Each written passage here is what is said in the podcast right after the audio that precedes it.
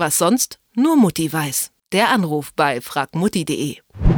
Ja, das Ozonloch hat sich schon fast wieder geschlossen, aber das heißt nicht, dass wir uns weniger vor der Sonne schützen müssen. Ganz im Gegenteil. Forscher haben nämlich herausgefunden, dass unsere Haut die heiteren Sonnenstunden unser Leben lang mitzählt. Das heißt, je mehr Sonne wir abbekommen, umso größer wird die Gefahr, an Hautkrebs zu erkranken. Wenn man mich fragt, ist es nicht uncool, Sonnencreme mit Lichtschutzfaktor 50 zu benutzen. Und Jungs, habt euch nicht so, man kann sich beim Rücken eincremen auch mal gegenseitig unterstützen wie man sich abgesehen von Sonnencreme vor Sonnenbrand schützen kann und was zu tun ist, wenn die Sonne doch an ungeschützte Körperstellen gelangt ist, frage ich Bernhard Finkbeiner von fragmutti.de. Hallo Bernhard. Hallo. Ich habe gerade schon Sonnencreme-Experten-Slang benutzt und von Lichtschutzfaktor gesprochen. Ich behaupte, nicht jeder weiß ganz genau, was das eigentlich bedeutet. Also 50 schützt schon mal länger als 10, ist klar. Aber wie viel länger und warum? Der Lichtschutzfaktor gibt einfach an, wie lange man den natürlichen Sonnenschutz, den die Haut schon mitbringt, eben verlängern kann. Und das hängt äh, von dem Hauttyp ab. Bei sehr heller Haut, also Hauttyp 1, da ist der eigene Schutz nur fünf bis zehn Minuten. Also man kann sich fünf bis zehn Minuten in der prallen Sonne aufhalten und dann ist der Sonnenschutz weg. Und bei einem sehr dunklen Hauttyp, Hauttyp 4, da sind es dann schon 40 Minuten. Und der, der Lichtschutzfaktor gibt jetzt einfach an, wie lange man diesen eigenen Schutz verlängern kann. Also man multipliziert den Lichtschutzfaktor mit dieser Zeit. Dann hat man so eine maximale Obergrenze für den Sonnenschutz. Das ist natürlich mit Vorsicht zu genießen, weil wenn man sich jetzt eingecremt hat und dann zieht man, zieht man sich an, äh, macht Sport oder geht schwimmen und so weiter, dann wird eben diese Schutzschicht natürlich abgetragen mit der Zeit. Das heißt, man sollte natürlich dann immer wieder ähm, nachcremen. Aber grundsätzlich würdest du auch sagen, die Sonnencreme ist die beste Idee, sich vor Sonnenbrand zu schützen?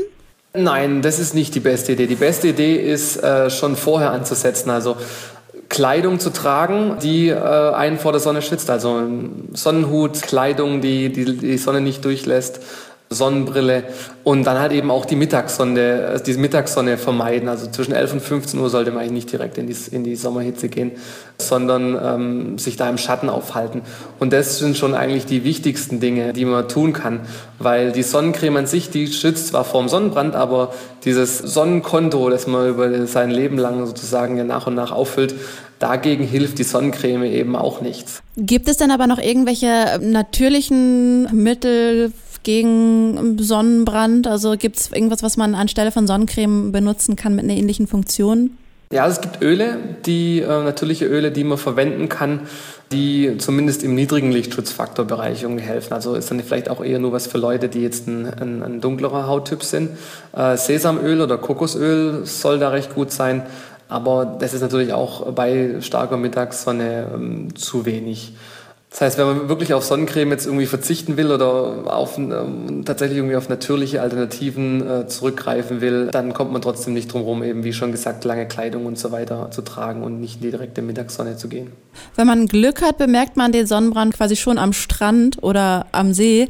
Was würdest du sagen, macht man so erste Hilfe mäßig? Na klar, erstmal schnell in den Schatten oder zur Abkühlung erstmal ins Wasser? Schatten auf jeden Fall, also raus aus der Sonne und dann ähm, muss gekühlt werden. Da empfehlen manche auch irgendwie Quark oder so. Kühlt zwar, das stimmt. Äh, das Problem ist aber, dass tatsächlich auch die Milchsäurebakterien, wenn es zum Beispiel ein starker Sonnenbrand ist, dann auch da irgendwie eine Entzündung fördern können. Das will man dann nicht.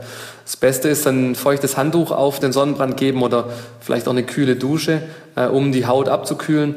Und dann sollte man mit einer mit so einer After Sun Lotion oder auch mit Aloe Vera Gel, das wäre dann die natürliche Alternative, den Sonnenbrand eincremen. Bernhard Finkbeiner war das von fragmutti.de. Mit ihm haben wir über Sonnenbrand gesprochen, den wir hier niemandem wünschen. Also immer schön in den Schatten und eincremen und lange Sachen anziehen. Vielen Dank, Bernhard. Ja, gerne. Was sonst nur Mutti weiß. Der Anruf bei fragmutti.de.